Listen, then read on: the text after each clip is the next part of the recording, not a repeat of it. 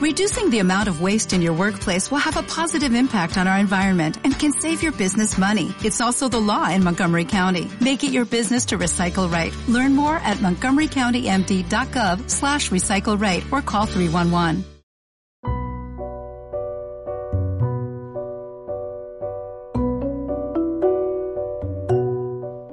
Hola y bienvenidos a los relatos del Padawan. Tras las historias del horror en la ermita y el mastín, llega el tercer cuento de esta improvisada trilogía del horror. Hay que ver lo que han dado de sí las anécdotas de mis vacaciones de verano. Os dejo con este cuento titulado La casa rural al final de la cuesta.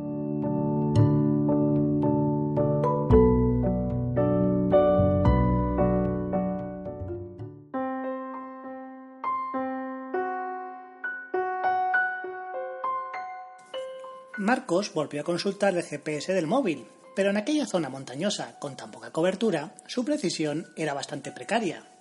De cualquier manera, estaba casi seguro de que no se había perdido. Sin duda, estaba la carretera correcta. Seguramente el desvío que llevaba a la aldea que estaba buscando debía de estar un poco más adelante. Siguió conduciendo hasta que llegó a un pueblo donde le confirmaron que se había pasado el desvío que buscaba y que debía volver por donde había venido unos dos kilómetros. Dio la vuelta al coche. Esta vez ignoró al descompuesto GPS y prestó más atención al camino. Al poco tiempo vio una diminuta y descolorida señal que la primera vez había pasado por alto, la cual señalaba la ruta correcta. Se trataba de una calzada mal señalizada y peor asfaltada, que, a pesar de ser de doble sentido, no parecía ser capaz de albergar a dos coches a la vez. Marcos condujo su vehículo por aquella angosta carretera. Afortunadamente no parecía que hubiera nadie más circulando por allí.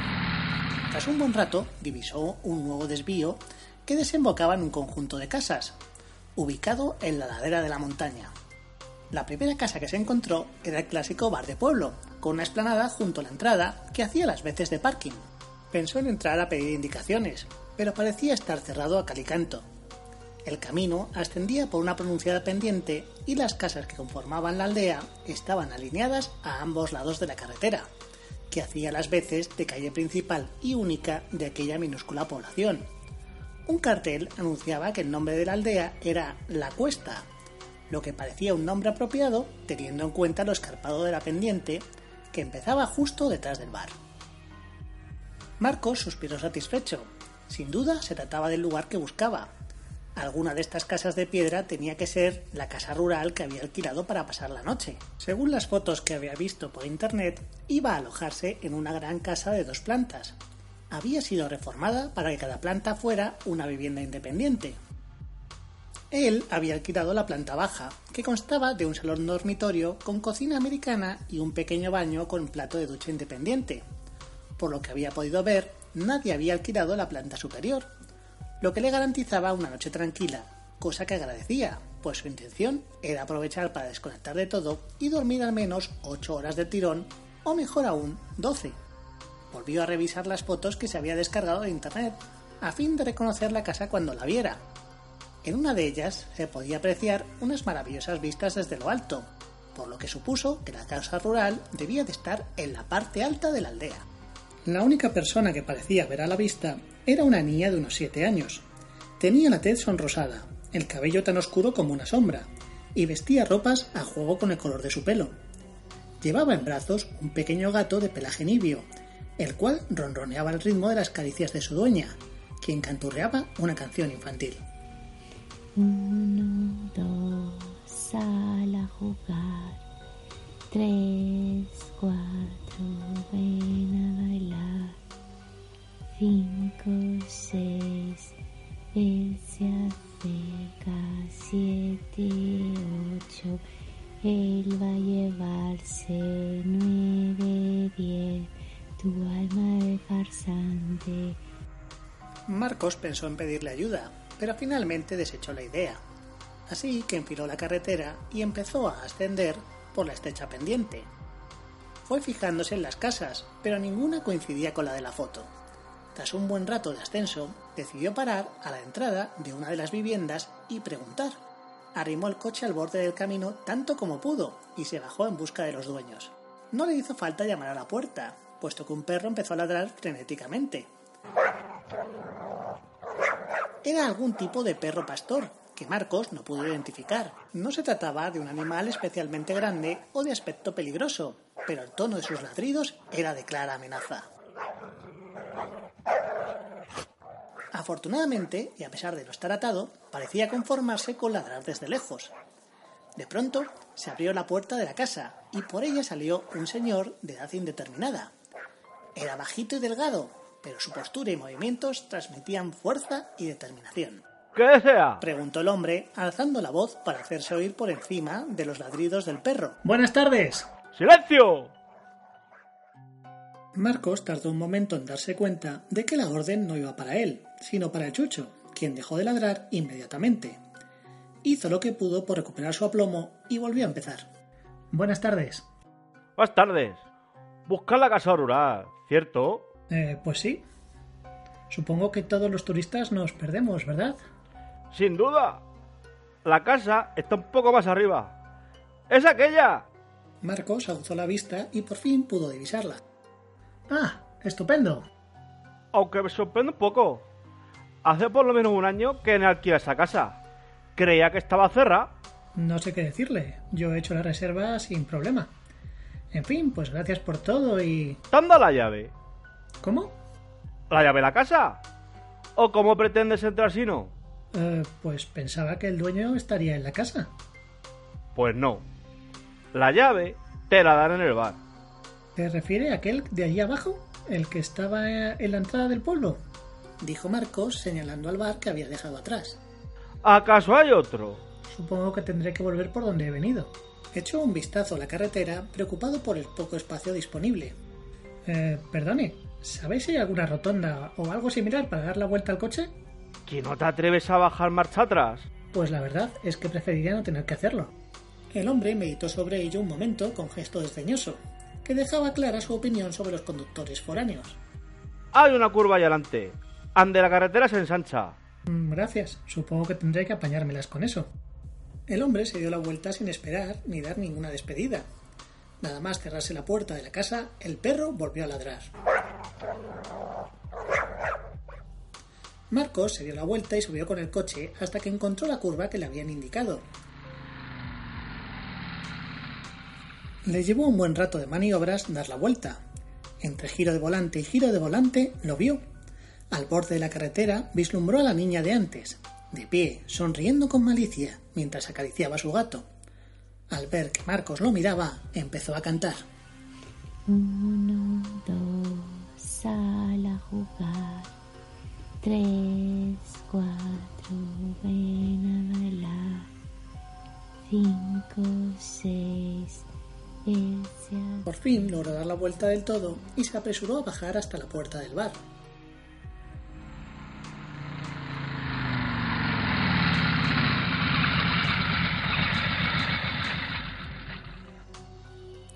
Aparcó en la esplanada. El bar seguía cerrado a cal y canto. Llamó a la puerta, pero la respuesta vino de su espalda. ¿Vienes a la casa rural? dijo una voz conocida. Se dio la vuelta. La niña seguía allí, con su gato ronroneando. ¿Cómo demonios había bajado tan deprisa? Era imposible que hubieran llegado a la vez por mucho que hubiera corrido.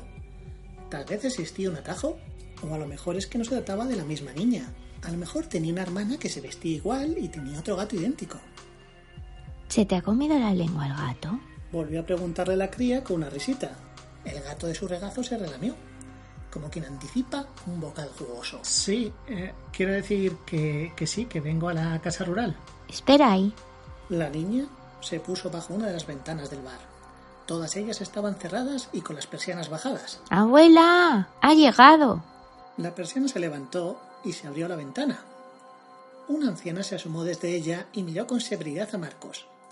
Asintió con la cabeza y volvió al interior de la casa sin decir palabra. Marcos se quedó sin saber qué hacer. Volvió la cabeza para hablar con la niña, pero ésta había desaparecido.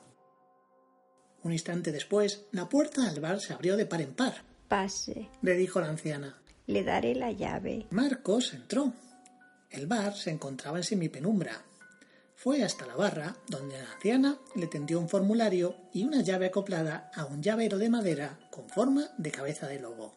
Rellene esto con sus datos. Mientras Marcos rellenaba el formulario de alojamiento, decidió recabar un poco de información. ¿Qué horario tiene este bar? ¿Horario? ¿Para qué queremos un horario? Esto, si no tiene un horario, ¿cómo sabe la gente cuando está abierto? Muy simple. Se pasan por aquí y si la persiana metálica está subida, es que el bar está abierto. Ya veo. Eh, si no es indiscreción, ¿tiene pensado abrir esta noche? La anciana lo miró con rencor. Es que había pensado cenar algo aquí. Yo no sirvo cenas ni comidas, ¿Y desayunos? solo café. ¿Ni una mala tostada o un simple bollo? Café, aunque puedo ponerle un chorrito de leche si quiere. Comprendo. ¿Me pone al menos un refresco? Sí, pero tendrá que tomárselo aquí. No tengo botes para llevar. Ah, olvídelo, dijo decidido a no perder más tiempo del recomendable. ¿Me importa si dejo el coche aquí? La anciana se limitó a encogerse de hombros, pero la niña respondió. Claro que puedes dejarlo aquí. Esa esplanada es un parking, pero ¿vas a subir andando hasta la casa? Sí, me apetece hacer ejercicio. La chica se rió con ganas mientras la anciana le daba la llave.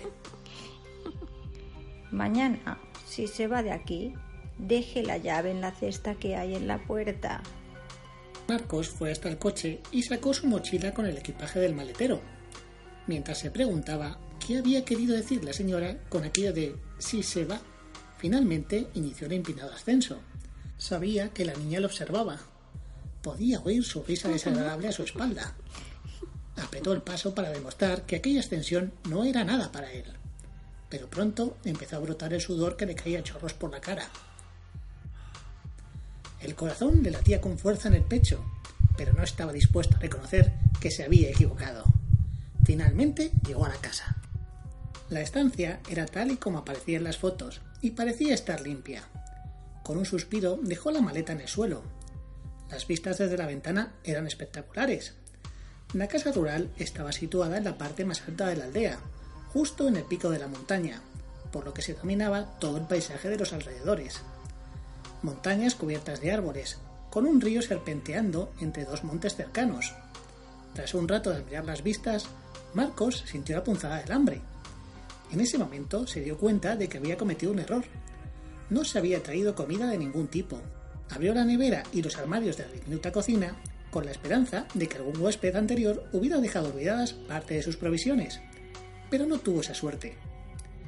En aquella aldea perdida de la mano de Dios, no había ninguna tienda y la dueña del bar ya le había dejado claro que allí no le servirían nada de comer, por lo que la única solución era volver a bajar hasta el coche y buscar un supermercado en algún pueblo cercano.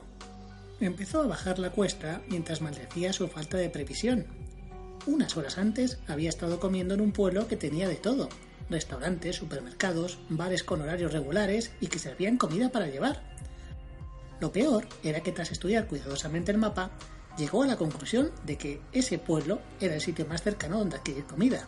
Al llegar al coche pudo ver cómo la niña le observaba desde una ventana, sin parar de sonreír y de acariciar a su gato. Justo antes de entrar en el vehículo, la escuchó empezar a cantar su odiosa canción.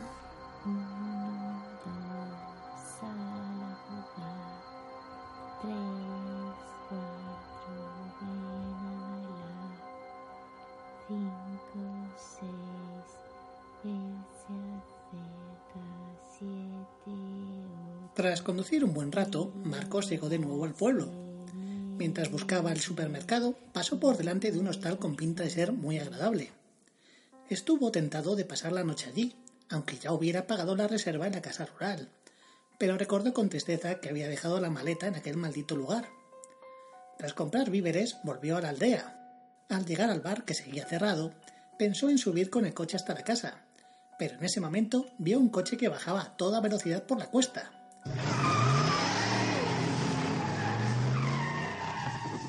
Estuvo seguro de que si se hubiera cruzado con ese coche en mitad de la cuesta, se hubiera estrellado con él. ¿Cómo podía la gente conducir a esa velocidad por un camino tan peligroso? Finalmente se dio por vencido. Aparcó el coche en la esplanada junto al bar y subió andando. La niña le observaba riendo desde su ventana. Sol se ocultaba tras las montañas cuando Marcos llegó resoplando a la puerta de la casa. Cenó viendo el anochecer, en la misma puerta, ya que el dueño había dejado una silla y una mesa de camping justo a la entrada. En cuanto la oscuridad se adueñó de los alrededores, la luna llena se alzó en el cielo y un viento frío empezó a soplar entre los árboles. Al pasar entre las ramas empezó a emitir un sonido rítmico, casi como el de una canción.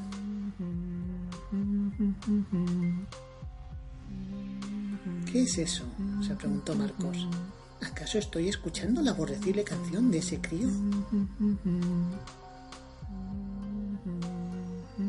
Trató de convencerse de que había escuchado tantas veces aquella tonada que se le había grabado en la memoria y que su cerebro era quien la repetía sin cesar. Pero cada vez se escuchaba más y más alta. La canción parecía ejercer algún tipo de poder hipnótico sobre Marcos, pues antes de darse cuenta se había levantado de su silla y empezado a caminar en la dirección en la que parecía venir la voz. Tuvo que hacer un esfuerzo considerable para resistir el impulso que le impedía caminar hacia adelante. Por fin consiguió cambiar de dirección y entró corriendo dentro de la casa. Cerró inmediatamente con llave.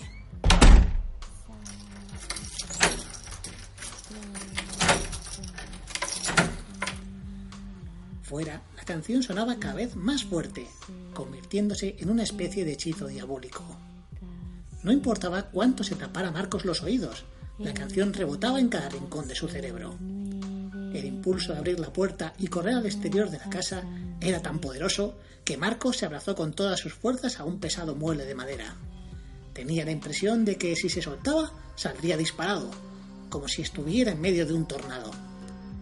Cerró los ojos se aferró con brazos y piernas a la sólida madera mientras gritaba ¡Vete! ¡Fuera! ¡Déjame en paz! Lo repetía una y otra vez, como si fuera un mantra. ¡Vete! ¡Fuera! ¡Déjame en paz! Cada segundo se volvía una tortura, luchando contra la malvada influencia que necesitaba soltarse, a salir de la casa, a internarse en la abominable oscuridad. En no pocas ocasiones estuvo a punto de rendirse, Solo una instintiva certeza de que si cedía, su alma estaría perdida para siempre, evitó que desfalleciera.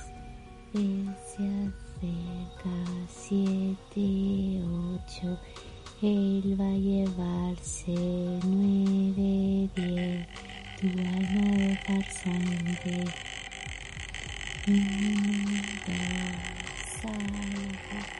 Parecieron transcurrir un millar de años, pero finalmente la canción perdió fuerza y las tinieblas empezaron a remitir.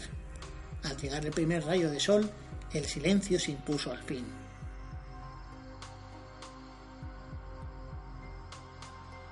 Aún así, Marcos tardó un tiempo en soltarse del mueble. Había apretado con tanta fuerza aquella improvisada ancla que sus uñas se habían clavado profundamente en la madera, la cual estaba manchada con su sangre. Con mucho esfuerzo logró ponerse en pie. Agarró su maleta y sin perder tiempo descendió la cuesta, agradeciendo cada rayo de sol que se derramaba sobre él. Llegó sudoroso y sangrante hasta la puerta del bar, que permanecía cerrado a cal y canto. Esta vez no había ni rastro del niño y su demoníaca canción. Lanzó con rabia la llave a la cesta del pan, se subió a su coche y se marchó sin volver la vista atrás.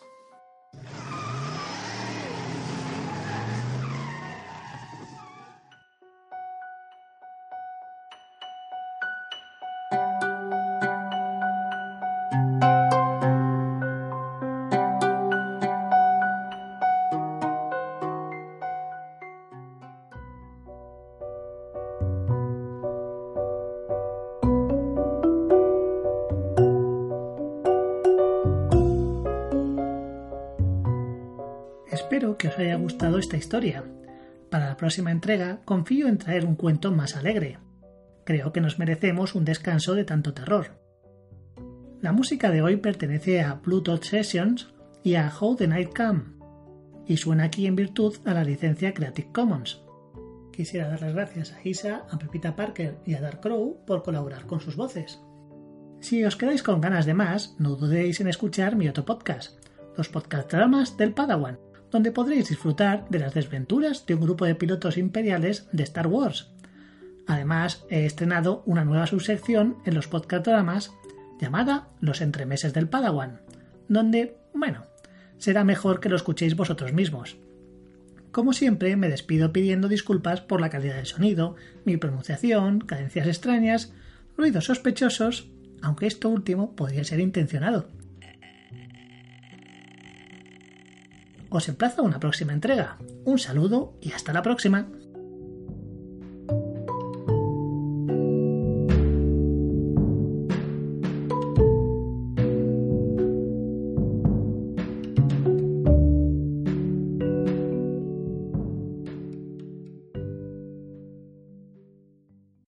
As a new Western Union customer, you can enjoy a $0 transfer fee on your first international online money transfer. Send money to your family and friends back home the fast, easy, and reliable way.